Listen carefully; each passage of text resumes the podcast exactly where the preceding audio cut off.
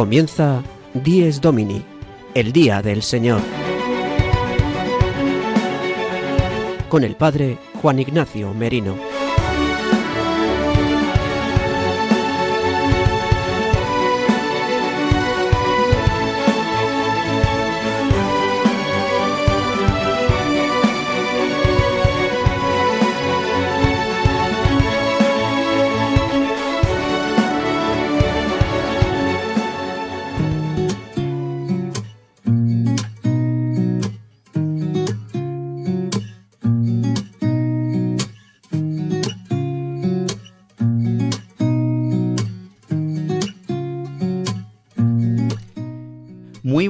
Queridos amigos de Radio María. Dies Domini, el día del Señor, el día del verdadero descanso, el día de la Pascua semanal de la muerte y resurrección de nuestro Señor Jesucristo, es el día que hoy celebramos, el domingo. Hoy, domingo 22 de enero de 2023, celebramos el tercer domingo del tiempo ordinario y a su vez celebramos el Domingo de la Palabra de Dios. Este domingo que instauró el Papa Francisco en el año 2019 a través de este documento eh, Aperuit Ilis y les abrió el entendimiento, refiriéndose a los discípulos de Maús, para celebrar un domingo al año la importancia de la palabra de Dios, para hacernos recalcar a todos los católicos que necesitamos comer del altar de la palabra de Dios.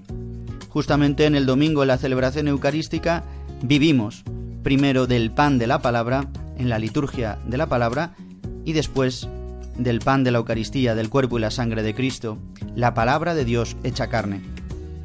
En el programa de hoy, hoy este domingo 22 de enero del año 2023, tenemos eh, nuestras secciones habituales y os invito a vivir el programa en esta hora o estos 55 minutos desde las 8 de la mañana hasta las 9 de la mañana, una hora menos si nos escucháis desde Canarias.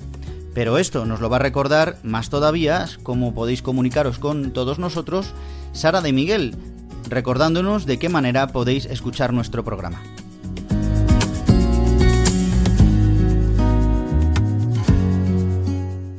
Queridos oyentes, para escuchar nuestro programa Dies Domini lo podéis hacer en directo todos los domingos de 8 a 9 de la mañana, una hora menos en Canarias, a través de la frecuencia de Radio María de tu localidad. También podéis escucharlo una vez emitido en los podcasts de Radio María en la web radiomaria.es, buscando en la parrilla nuestro programa Dies Domini. Descárgatelo y escúchalo cuando quieras. Además, podréis escucharlo a través de las plataformas digitales Spotify, Apple Podcast y Google Podcast, suscribiéndoos para escucharlo todas las semanas. Si queréis poneros en contacto con nosotros, podéis hacerlo a través del correo electrónico diesdomini@radiomaria.es. Repito, diesdomini@radiomaria.es, al cual podéis enviarnos preguntas, sugerencias o cualquier comentario. Feliz día del Señor.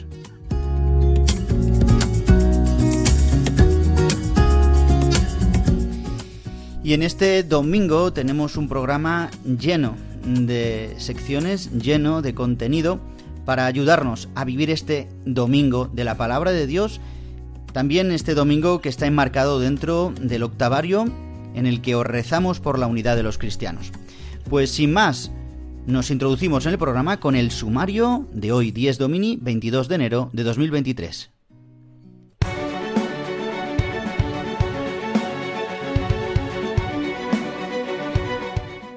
El sumario de Dies Domini. Como cada domingo, el padre Julio Rodrigo, en la sección El domingo desde mi parroquia, nos habla desde su parroquia de Boadilla del Monte y nos trae una anécdota edificante, en este caso la importancia de dar testimonio con los pequeños signos.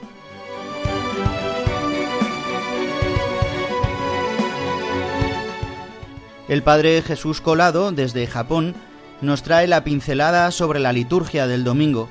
En esta ocasión nos va a hablar de un signo muy importante, donde el presidente mezcla el vino con el agua para ser convertida en la sangre de Cristo. Comentaremos las lecturas de este domingo tercero del tiempo ordinario. Explicaremos en qué consiste este domingo de la palabra de Dios y tendremos también tiempo para la oración y para la música.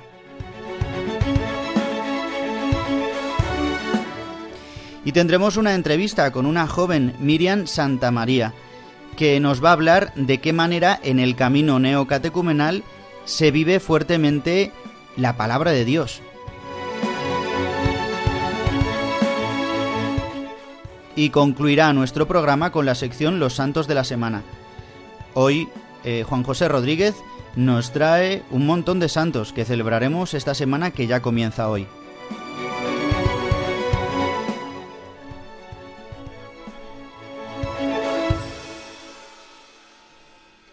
Y damos comienzo a la primera sección con el padre Julio Rodrigo. Nos trae una anécdota edificante. En esta ocasión nos va a hablar de los signos pequeños como el portar una cruz que nos ayudan a testimoniar así que somos cristianos.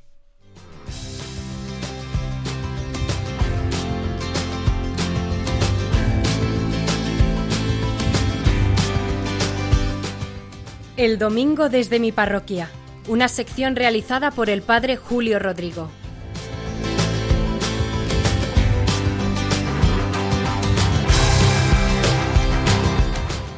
Muy buenos días y muy buen domingo a todos los oyentes de Radio María, a los que en esta mañana están escuchando este programa del Día del Señor, Dies Domini.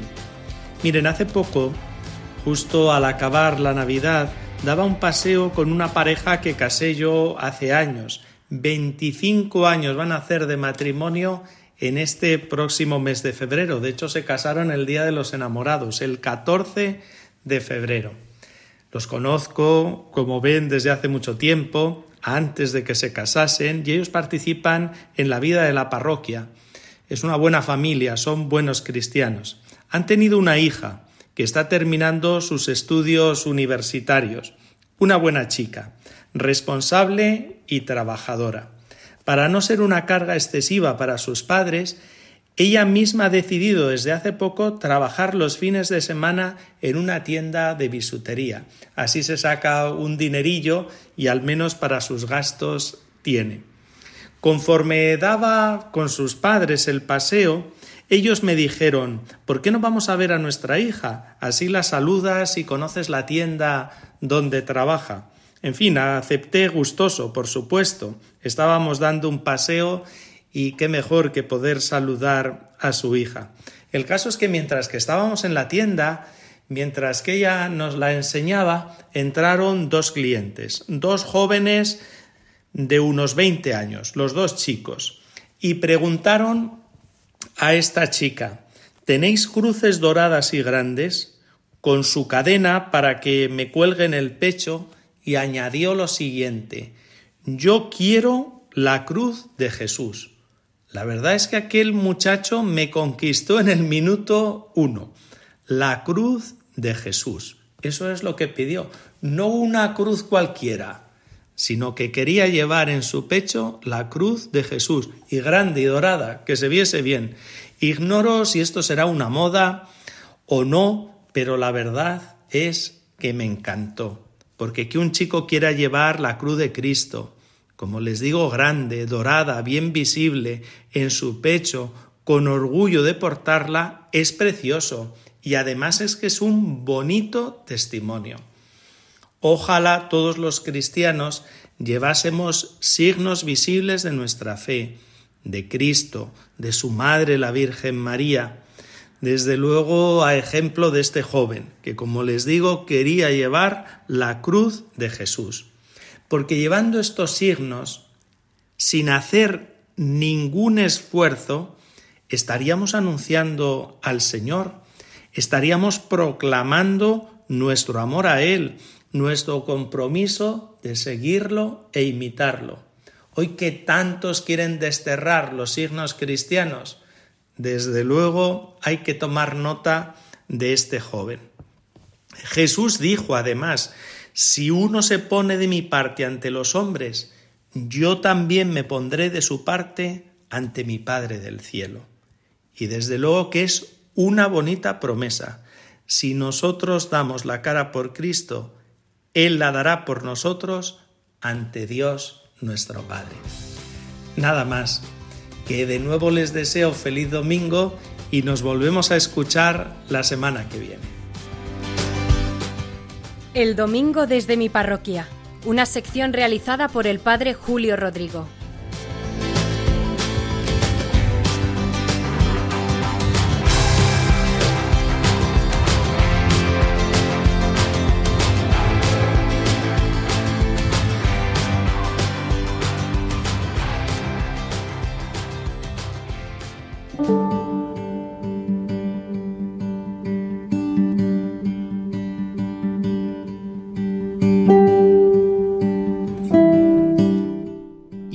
Domingo, en el que celebramos el tercer domingo del tiempo ordinario y también el domingo de la palabra de Dios. Este día que el Papa Francisco desde el año 2019, a través del motu propio Aperuit Ilis, instituyó que el tercer domingo del tiempo ordinario se haga una mención especial y, se, y dedique la Iglesia este día a venerar la palabra de Dios. En este domingo también en el que estamos insertos dentro del octavario por la oración de la unidad de los cristianos, la Iglesia nos permite incluso también celebrar en este domingo, con permiso del ordinario, del obispo de cada diócesis, realizar las oraciones por la unidad de los cristianos o hacer las oraciones ecológicas de este tercer domingo. Vamos a rezar con la oración colecta como hacemos cada domingo. Dice así, Dios Todopoderoso y Eterno, orienta nuestros actos según tu voluntad, para que merezcamos abundar en buenas obras en nombre de tu Hijo predilecto. Pues le pedimos a Dios, reconociéndole como todopoderoso y eterno, como nuestro Creador, como dueño y Señor nuestro, que oriente nuestros actos según su voluntad. Justamente la palabra de Dios que nos ha dejado a través de la escritura, a través de la tradición viva de la Iglesia, a través del magisterio, es decir, a través de la propia Iglesia cuerpo de Cristo viviente que nos orienta a través de sus pastores, a través de intermediarios, nos orientan para poder hacer la voluntad de Dios y así hacer buenas obras. La obra de Dios, la obra de la salvación, las obras de su Hijo Jesucristo, que nos regala en este domingo tan especial poder vivir de esta manera, en la paz y en la alegría que nos trae nuestro Señor Jesucristo resucitado.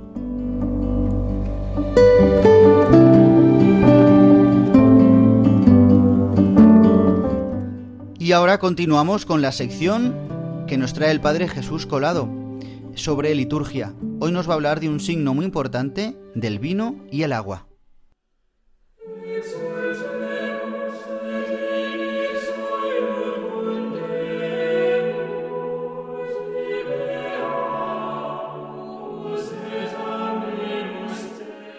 La liturgia del domingo con el Padre Jesús Colado.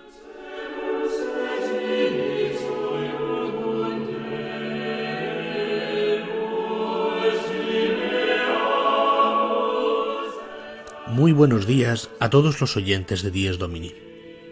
Hoy vamos a fijarnos en un pequeño detalle que vemos en cada, cada vez que celebramos la Eucaristía, y es como en el cáliz, una vez que se ha vertido el vino, se vierte también un poquito de agua. A este gesto de echar un poquito de agua en el vino le acompaña una oración que ahora vamos a ver.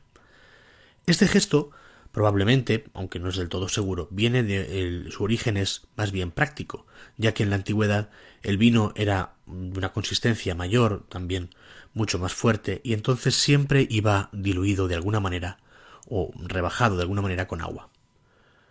También depende del tipo de consistencia del vino, podía llegar a tener incluso casi una consistencia casi gelatinosa, por lo cual era necesario añadir eh, agua, bastante cantidad de agua.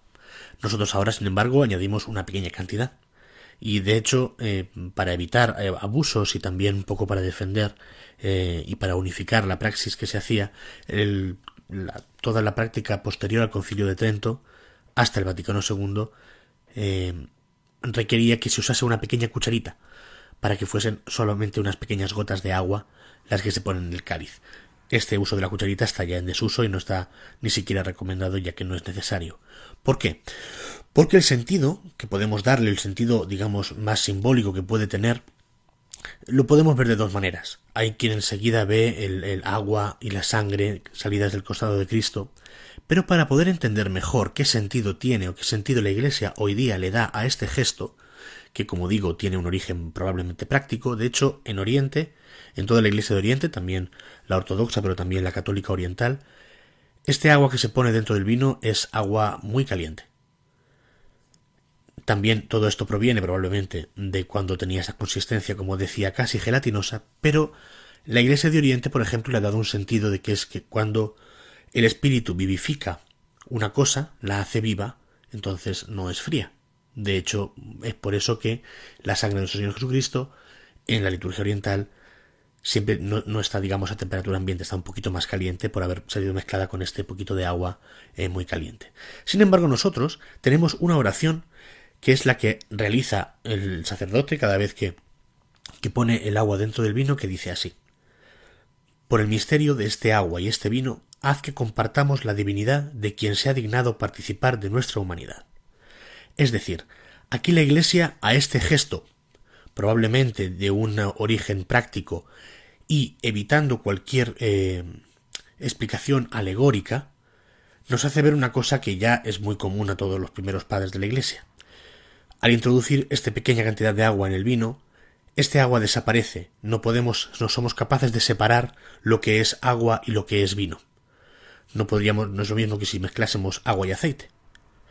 Precisamente por esto, al mezclarse el agua y el vino, vemos un signo de cómo las dos naturalezas de Jesucristo se han, eh, se han hecho una, digamos, se han, se han manifestado en una única persona, que es la persona de Jesucristo.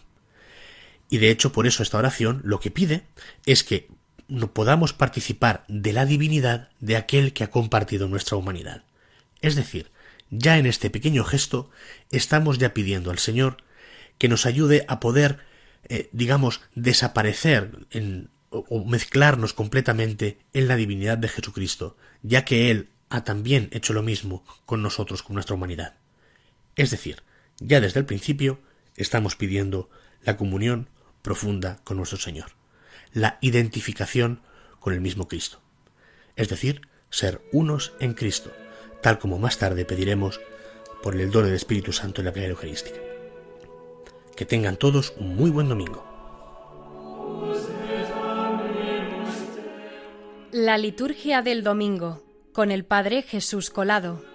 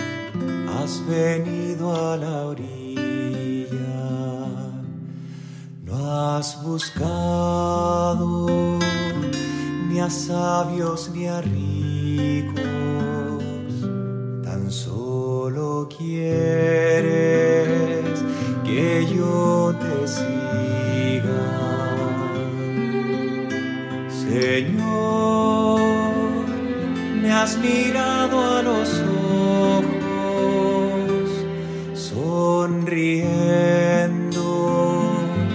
has dicho mi nombre en la arena. He dejado mi barca junto a ti, buscaré.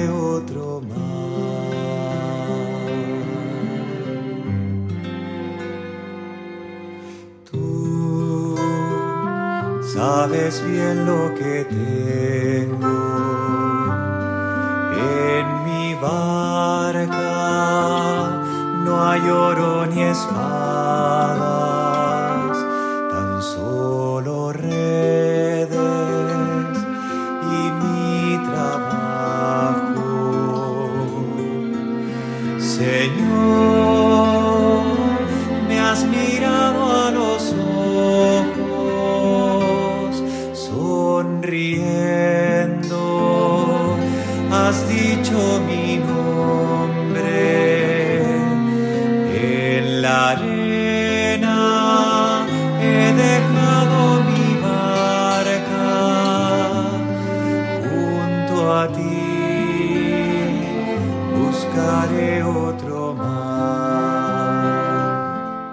Escuchamos un fragmento de Pescador de Hombres de César Garabaín, interpretada por canto católico.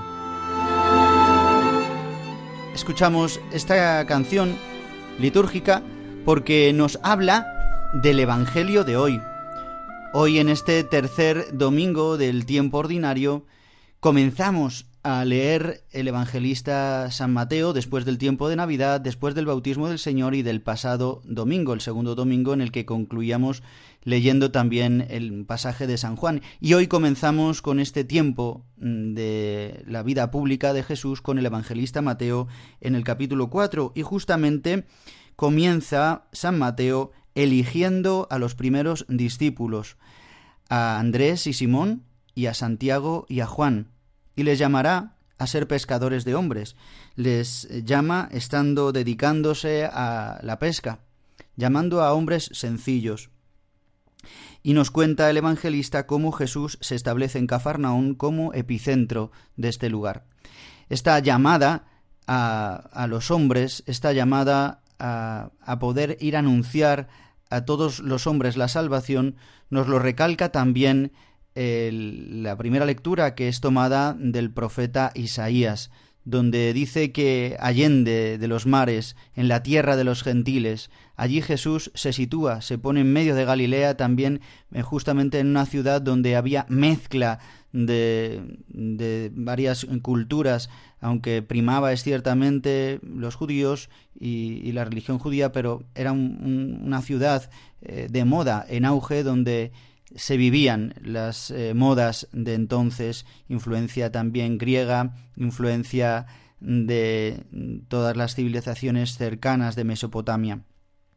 En aquel lugar Jesús se, se instaura y toma el evangelista Mateo justamente este pasaje del profeta Isaías que se proclamará como primera lectura en el día de hoy del capítulo 8, donde dice que Jesús se instauró en la Galilea de los gentiles, como decía el profeta Isaías, en esa tierra donde eh, se anuncia que eh, el pueblo verá una luz grande, el pueblo que habitaba en tinieblas. Es decir, que el Mesías se manifiesta en medio del mundo de las tinieblas para mostrar la luz, para mostrar la salvación.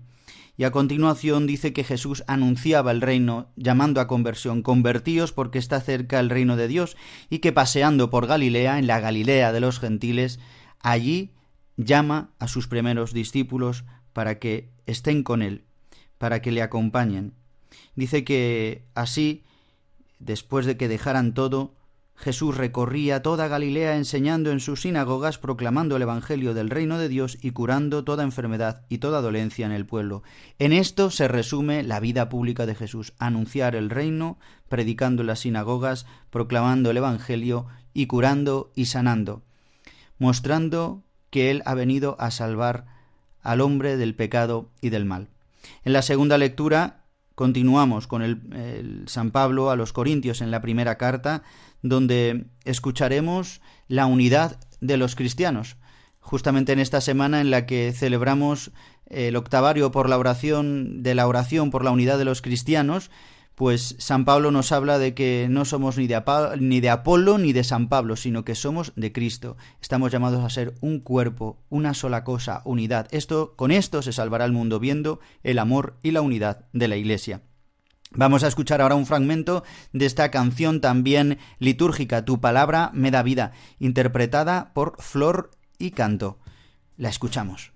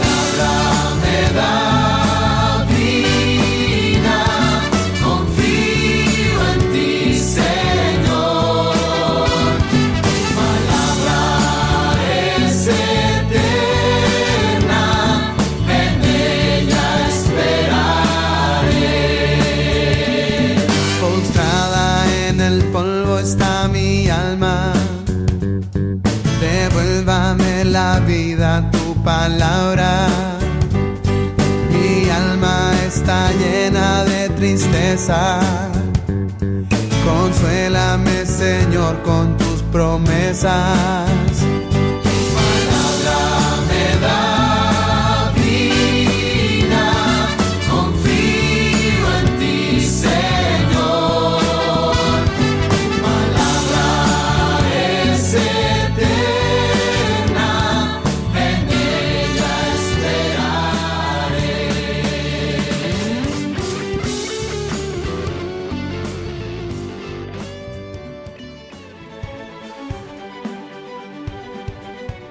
Están escuchando Dies Domini, el Día del Señor, un programa dirigido por el Padre Juan Ignacio Merino.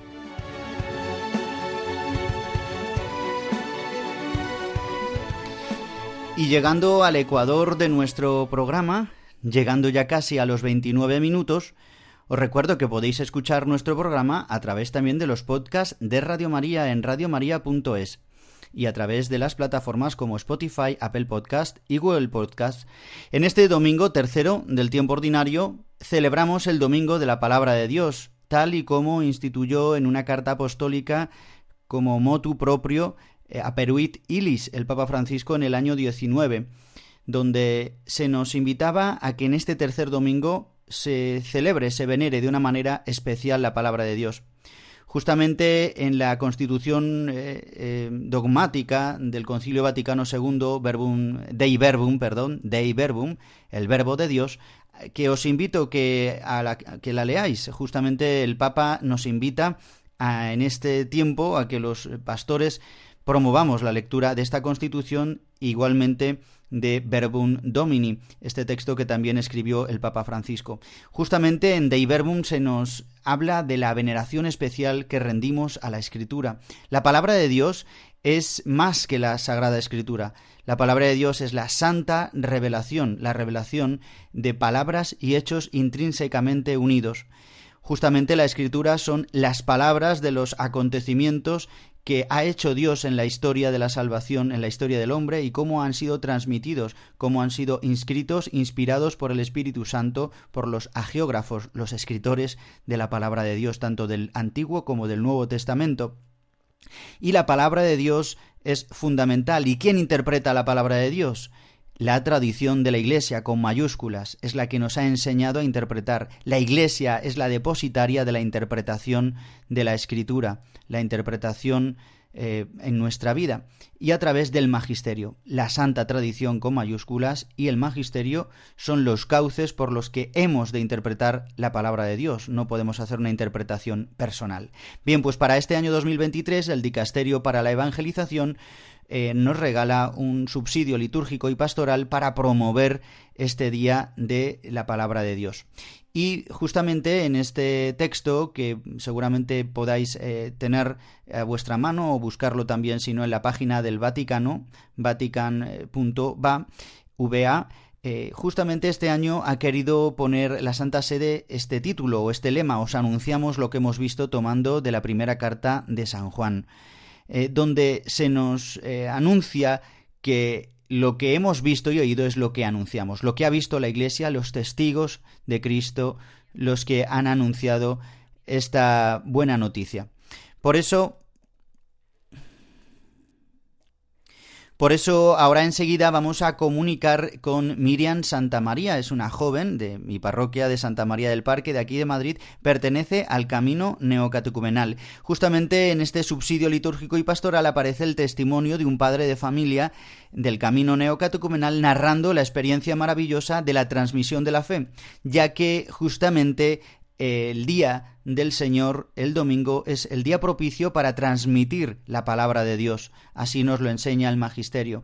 En, la carta apostólica también Dies Domini, que da título a nuestro programa de San Juan Pablo II, también es, eh, se recalca la importancia de vivir la palabra de Dios no solo en la Eucaristía dominical, sino también en familia, de ponerla como eh, eje y centro de la vida del domingo, del día del Señor. Por eso Miriam Santa María nos va a hablar hoy de en qué consiste y de qué manera vive la palabra de Dios desde chiquitita y cómo la vive también en esta iniciación cristiana de renovación de las promesas del bautismo, en este catecumenado posbautismal que es el camino neocatecumenal. Y creo que es un ejemplo y una ayuda para todos para poder vivir y orar con la palabra de Dios, que de igual manera se nos enseña a través de la lectio divina, pero también de una manera de que podamos tener un diálogo con el Señor para ser proclamada la palabra de Dios en su iglesia, en la comunidad cristiana. Pues vamos a saludar enseguida ya a Miriam Santa María, ella es la tercera de nueve hermanos, buenos tiene días, 20 Miriam años. Santa María, muchas gracias por atendernos en esta mañana de domingo. Muy buenos días. Buenos días, Juan Ignacio, y buenos días también a todos los oyentes de Diez Domini. Miriam, hoy celebramos el Domingo de la Palabra de Dios. Justamente el Papa Francisco ha querido vincular la importancia de la palabra de Dios con el Día del Señor, al celebrar este domingo desde el año 2019.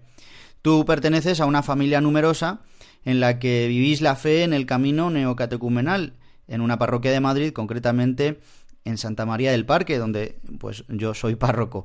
Eh, quería preguntarte primero, el Papa Francisco y la Santa Sede para este día eh, insisten en que el domingo es el día propicio para transmitir la fe en familia y para orar y vivir la palabra de Dios. En vuestra familia, como en todas las familias en el camino neocatecumenal, desde que eras pequeña, todos los domingos vuestros padres os han reunido para y os siguen reuniendo para hacer la oración de laudes, donde también eh, os han ido introduciendo a vivir la palabra de Dios. Cuéntanos, ¿cuál ha sido tu experiencia? Pues mi experiencia es que desde muy pequeña eh, el momento de los laudes en mi casa se hicieran cuando se hicieran, porque en principio se hacen por la mañana, pero alguna vez te retrasas pues con la vida diaria. Eh, era muy importante que estuviéramos todos y era muy importante hacerlo en serio, ¿no? Hasta, hasta el punto, claro, de que como convivo con muchos niños pequeños que luego ya después de pues tres salmos se aburren, eh, pues la importancia ¿no? de escuchar bien la palabra de Dios. Y nosotros además, mi padre es salmista y también eh, con los salmos cantados, pues nos transmite la palabra de Dios. Entonces, primero hacemos la oración de los laudes y luego leemos un evangelio al azar, porque normalmente hemos ido a la Eucaristía el día anterior, entonces ya hemos escuchado el del domingo y, y elegimos un evangelio al azar. Y luego mis padres desde que somos muy pequeños, nos preguntan, ¿qué te quiere decir este Evangelio? ¿Qué es? ¿Dónde lo ves en tu vida? ¿Tú quién eres en la parábola de, pues yo qué sé, quién eres en la parábola del sembrador? Que pueden parecer palabras muy difíciles para, para un niño pequeño, incluso para un adolescente, para que sea realmente viva la palabra, para que realmente te des cuenta de que no es un texto de hace dos mil años, sino de que ahí mismo está tu vida hoy, ¿no? Y que lo puedas enfocar. Y eso, a mí y mis padres, mediante, eh, pues eso, explicarme las palabras, ver que el, lenguaje figurado de la Biblia tiene mucho más que ver de lo que yo pensaba, pues cuando era más pequeña, con mi vida, me ha ayudado mucho, a mí me ha ayudado muchísimo y a día de hoy, muchas veces, eh, los laudes son una oración importante en mi vida, incluso entre diario. Pues Miriam, tú ya desde hace unos años vives la fe en una comunidad, en tu propia comunidad neocatecumenal, en este itinerario de iniciación cristiana donde la palabra de Dios es fundamental. Además de la oración de laudes en tu familia, además de haber, recibido la fe de tus padres, ¿de qué manera te ayuda ahora el vivir la palabra de Dios dentro de la comunidad y de qué manera, eh, para la gente que no conozca eh, cómo se vive la palabra de Dios dentro de esta iniciación cristiana? Pues en el camino neocatecumenal, la palabra de Dios no simplemente es algo fundamental, eh, muy importante, sino que es uno de los, de los tres pilares que nosotros lo llamamos el trípode, que son la palabra, la Eucaristía y una convivencia una vez al mes que tiene también esta celebración de laudes con tu propia comunidad.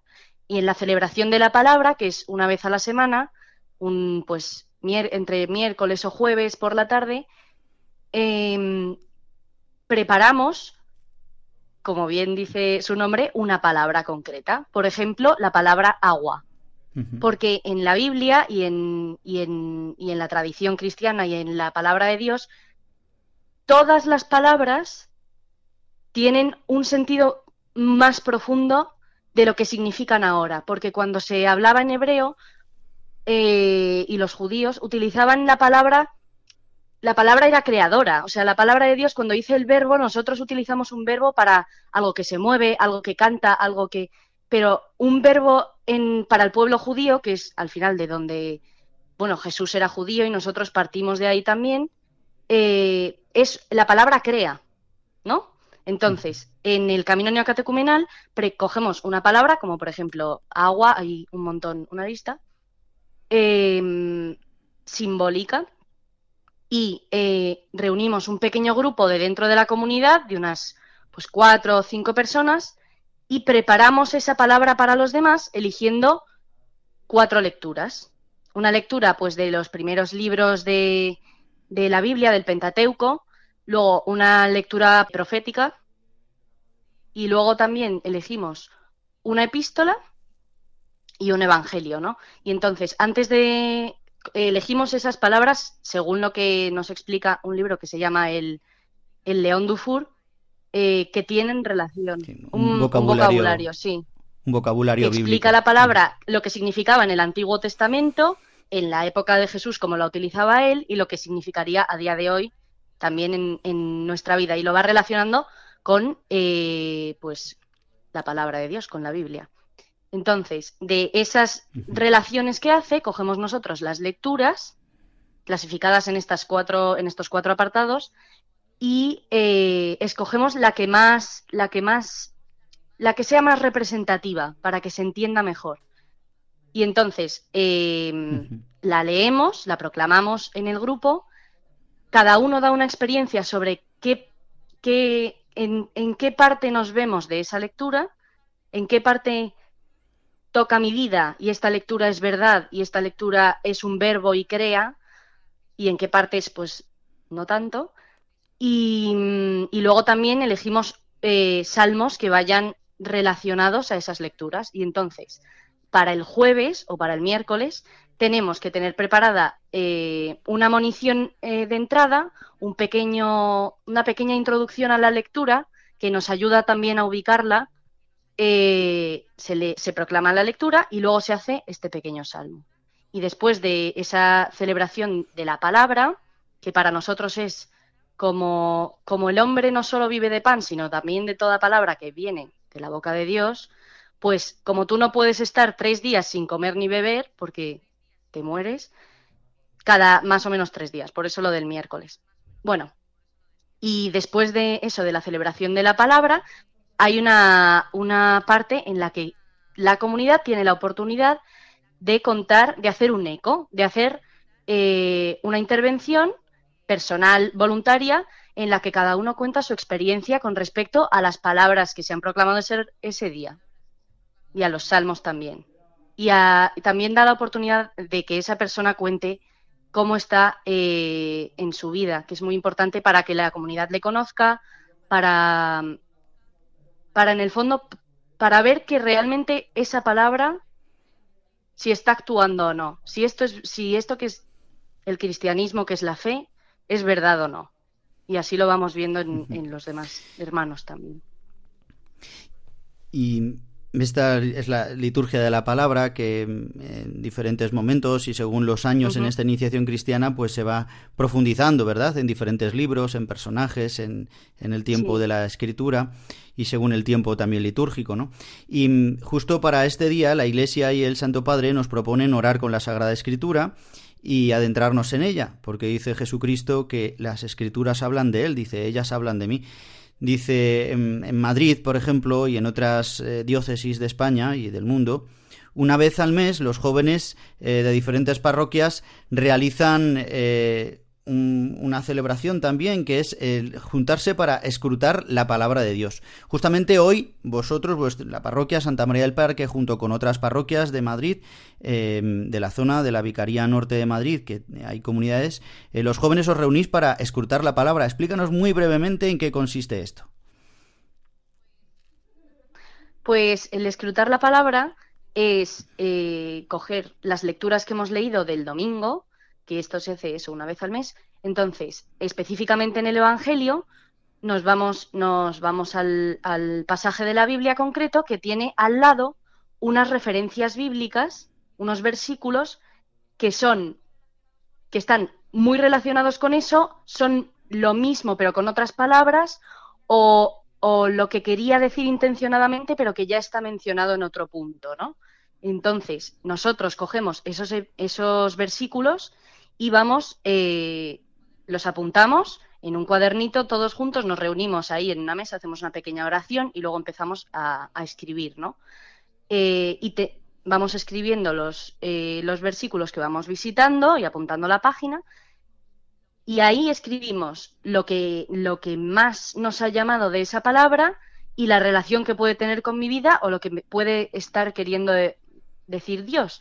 A mí me pasa muchas veces que escrutando la palabra, pues un domingo como hoy, em, si yo necesito confesarme y yo lo sé, pero estoy un poco reacia, pues igual el Señor eh, me manda lecturas muy relacionadas con el perdón de los pecados, la misericordia de Dios, y a mí personalmente me ayuda muchísimo. Es de, los, de las iniciativas del camino que más me ayuda, eh, porque aparte del resto de formación, de la celebración de la palabra, de los laudes, es una intimidad tuya concreta con el Señor, de que vas escribiendo. Es el, el, entrar en un diálogo, ¿no? A través de la palabra de Dios, que es un regalo, pues exactamente, es un regalo pues muy grande el poder entrar en, ese diálogo que no solamente en ese momento se realiza el escuchar la palabra de Dios, pero se hace en ese eh, día, los domingos, donde se reúnen los jóvenes y después, eh, ¿verdad?, rezáis delante del Santísimo, se rezan las vísperas solemnes. Tenemos una, una pequeña adoración también, sí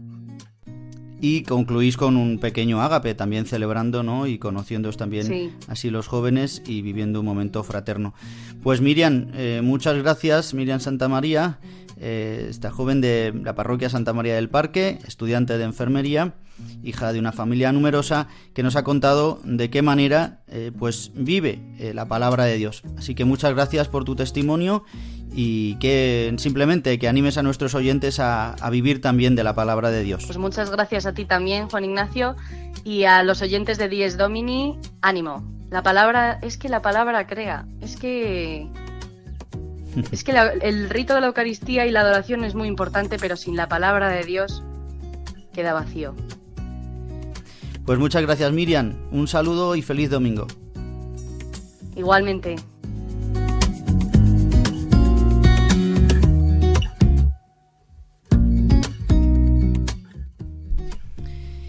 Y para concluir nuestro programa, lo hacemos con los santos de la semana, de la mano de Juan José Rodríguez. Tenemos una semana llena de santos.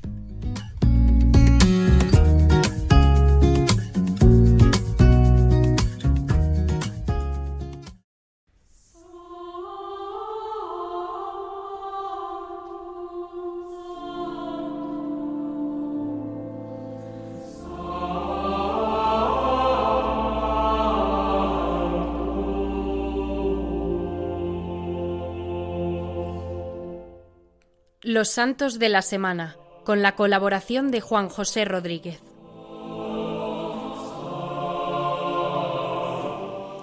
Muy buenos días. Comenzamos una semana cargada de ayudas espirituales de los santos que vamos a recordar. Tendremos para esta semana la celebración de tres doctores de la Iglesia y tres apóstoles que nos darán el impulso necesario para conocer y amar más a Jesucristo. Empezamos mencionando a San Ildefonso, patrón de la ciudad de Zamora y de la provincia de Toledo. En la diócesis de Madrid y Getafe, su memoria se celebrará con carácter de fiesta. Este santo, nacido a comienzos del siglo VII dentro de una de las familias regias visigodas, era sobrino del obispo de Toledo de aquel entonces, a quien sucedería él en su cargo. El camino hacia este episcopado estuvo siempre envuelto en diversas pruebas para San Ildefonso. Desde que sintió la vocación a la vida religiosa, sus padres se opusieron. No obstante, entró en un convento de monjes en el pueblo de Agalia, en contra de la voluntad de sus padres. Al paso del tiempo llegó a fundar un convento de religiosas y fue elegido abad. La noche del 18 de diciembre del 665 es muy importante, no solamente para la vida de San Ildefonso, sino para toda la iglesia de Toledo. Pues este santo, junto con sus clérigos y algunos otros, fueron a la iglesia para cantar himnos en honor a la Virgen María. Encontraron la capilla brillando con una luz tan deslumbrante que sintieron temor. Todos huyeron, excepto Ildefonso y sus dos diáconos. Estos entraron y se acercaron al altar. Ante ellos se encontraba la Virgen María sentada en la silla del obispo, rodeada por una compañía de vírgenes entonando cantos celestiales. María hizo una seña con la cabeza para que se acercara. Habiendo obedecido, ella fijó sus ojos sobre él y dijo Tú eres mi capellán y fiel notario. Recibe esta casulla, la cual mi hijo te envía de su tesorería. Habiendo dicho esto, la Virgen misma lo invistió, dándole las instrucciones de usarla solamente en los días festivos designados en su honor. La importancia que adquiere este hecho milagroso ha sido muy grande para Toledo y su catedral. Incluso en la invasión musulmana fue respetada la piedra donde ocurrió ah, este milagro, siendo una de las pruebas más contundentes de la veracidad del hecho. En la catedral los peregrinos pueden aún venerar la piedra en que la Virgen Santísima puso sus pies cuando se le apareció a San Ildefonso. Este santo murió el año de 667, siendo sepultado en la iglesia de Santa Leocadia de Toledo, pero posteriormente fueron trasladados sus restos a Zamora, donde actualmente allí se conservan. El 23 de enero es también día de la patrona de la ciudad de Teruel, Santa Emerenciana. Esta fue una virgen y mártir de los primeros siglos del cristianismo que vivió en Roma y estuvo muy unida a Santa Inés, cuya memoria hemos celebrado la semana pasada.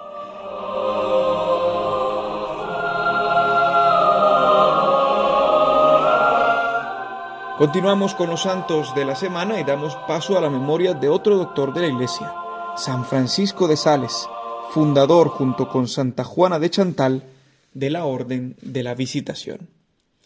El doctor de la amabilidad, como se le conoce por sus delicados escritos, promulgó la verdad siempre con elegancia, tanto a ricos como a pobres, y se caracterizó siempre por comunicar que todo lo auténticamente humano es también cristiano.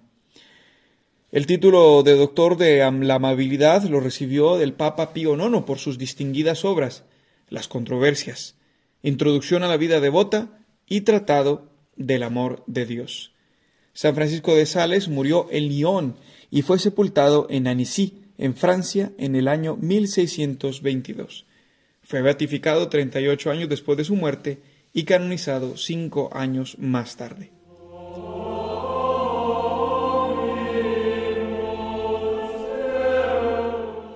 Pasamos al día 25 de enero cuando la iglesia celebrará la fiesta de la conversión de San Pablo. Este es un día estupendo para recordar cada uno de nosotros que aun siendo enemigos de Cristo, Él nos ha amado entregando su sangre. Quizá nunca lo hemos pensado suficientemente, pero tantas veces que nos preferimos a nosotros mismos antes que dar la vida por los hermanos, estamos siendo enemigos de la cruz de Cristo. Quizás estamos encerrados en nuestras propias convicciones de cómo tiene que ser el mundo, nuestra familia, la iglesia. Quisiéramos que todos se convirtieran a nuestros criterios, pero somos nosotros los que debemos convertirnos a la mente de Cristo. En este día celebramos los miembros de Cristo que el perseguidor se ha convertido en uno de los nuestros. Este es un día para celebrar nuestra propia conversión. Este es el día para anunciar el amor de Dios a todos los hombres. Al día siguiente de la conversión de San Pablo, celebraremos la memoria de dos de sus discípulos, los santos Timoteo y Tito, a quienes escribe el apóstol y cuyos testimonios atesoramos en la Sagrada Escritura. San Timoteo vino a ayudar a la evangelización tomando lugar de Bernabé para acompañar a Pablo en sus viajes apostólicos. Luego le fue confiada la predicación a los tesalonicenses, que estaban envueltos en una cruel persecución. Fue elegido obispo, según parece, por especial inspiración del Espíritu Santo, y cuando Pablo regresó de Roma, dejó a Timoteo al frente de la iglesia de Éfeso, para acabar con los falsos maestros y ordenar sacerdotes y diáconos. San Timoteo murió apedreado y apaleado por los paganos. San Tito, por su parte, fue compañero de San Pablo durante el concilio de Jerusalén. Después de predicar en varias ciudades, San Pablo lo consagró obispo de la isla de Creta. Podemos traer a colación uno de los consejos que Pablo le brinda en la carta dirigida a él. Quiero que en esto te mantengas firme, para que los que creen en Dios traten de sobresalir en la práctica de las buenas obras. Esto es bueno y provechoso para los hombres. Pedimos, pues, la intercesión de este santo para que, formados en la caridad que nos regala el Espíritu Santo, permanezcamos firmes en la fe.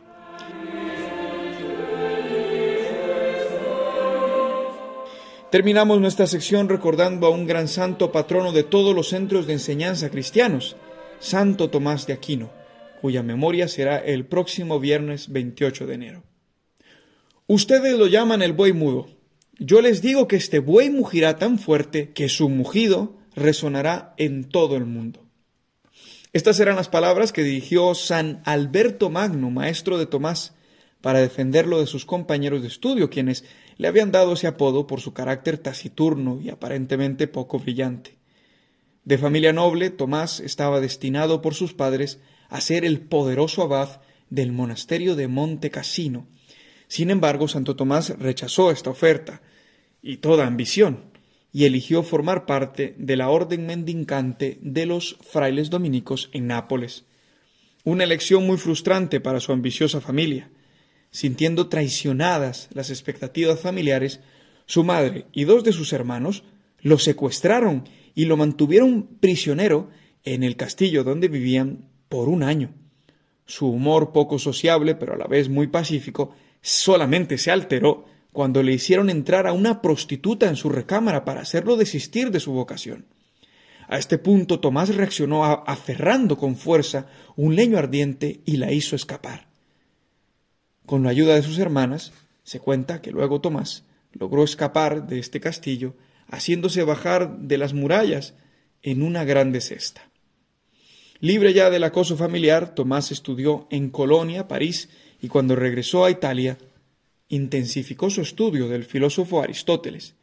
Comenzó a escribir su obra maestra llamada La Suma Teológica, pero no la pudo terminar porque murió yendo de camino hacia el concilio de Lyon, al que el Papa lo había convocado como teólogo perito. Tenía solo 49 años. El buey mudo sigue hablando hoy en nuestras universidades y centros de estudio, pues la forma sistemática de organizar todo el conocimiento de Dios, y además también su conocimiento filosófico, es verdaderamente una obra magistral que él mismo creía que era paja comparado con un instante de contemplación del verdadero rostro de Cristo, como había experimentado ya místicamente mientras empezaba a escribir la tercera e inconclusa parte de su suma teológica.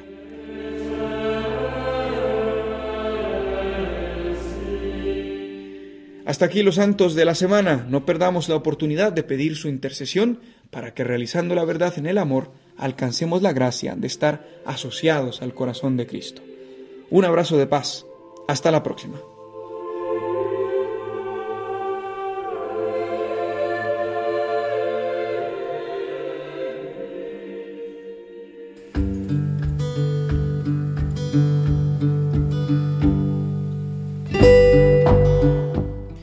Le doy las gracias a Juan José Rodríguez por la sección de los santos de la semana. Y concluimos nuestro programa, estamos ya fuera de tiempo. Simplemente el que os habla, el Padre Juan Ignacio Merino y todo el equipo de Diez Domini, os desea un feliz domingo lleno de la gracia de Dios, un feliz domingo de la palabra de Dios en este tercer domingo del tiempo ordinario. Somos elegidos de Dios, llamados por Cristo para ser luz en medio de este mundo. Os recuerdo, nuestro correo electrónico diesdomini@radiomaria.es. Escribidnos y contadnos lo que queráis. Y podéis volver a escuchar nuestro programa a través de los podcasts de Radio María en radiomaria.es, buscando nuestro programa y descargándolo una vez emitido. Y también podéis descargarlo o escucharlo a través de las plataformas digitales como Spotify, Apple Podcast y Google Podcast. Solamente tenéis que seguir nuestro programa, Dies Domini. Que paséis un feliz domingo y hasta dentro de siete días.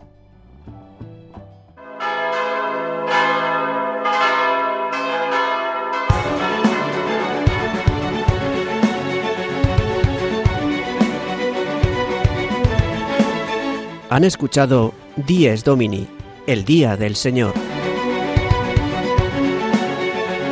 con el Padre Juan Ignacio Merino.